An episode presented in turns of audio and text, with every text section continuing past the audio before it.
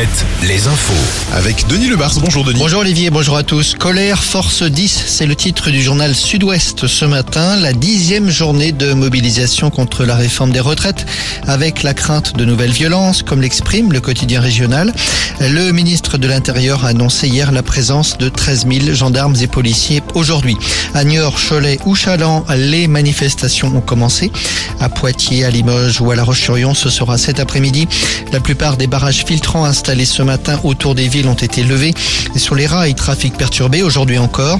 À Bordeaux et à Limoges, les facs de lettres sont toujours bloqués. Le rassemblement de Sainte-Soline, le procureur de Niort a fait le point sur les blessés hier. Pronostic vital toujours engagé pour l'un des manifestants hospitalisé pour un traumatisme crânien, un homme de 32 ans originaire de Toulouse.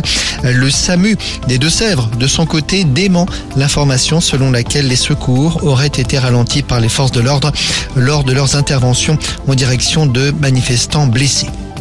La colère des pêcheurs, rappelons que des journées ports morts sont annoncées pour jeudi et vendredi.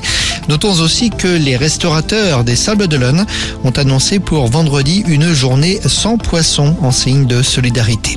Près de 3 000 milliards d'euros, c'est le montant actuel de la dette du pays. La croissance a permis de réduire son poids par rapport à ce que nous produisons, mais la dette représente encore plus de 111% de notre PIB. Cela représente environ 45 000 euros par habitant, c'est colossal.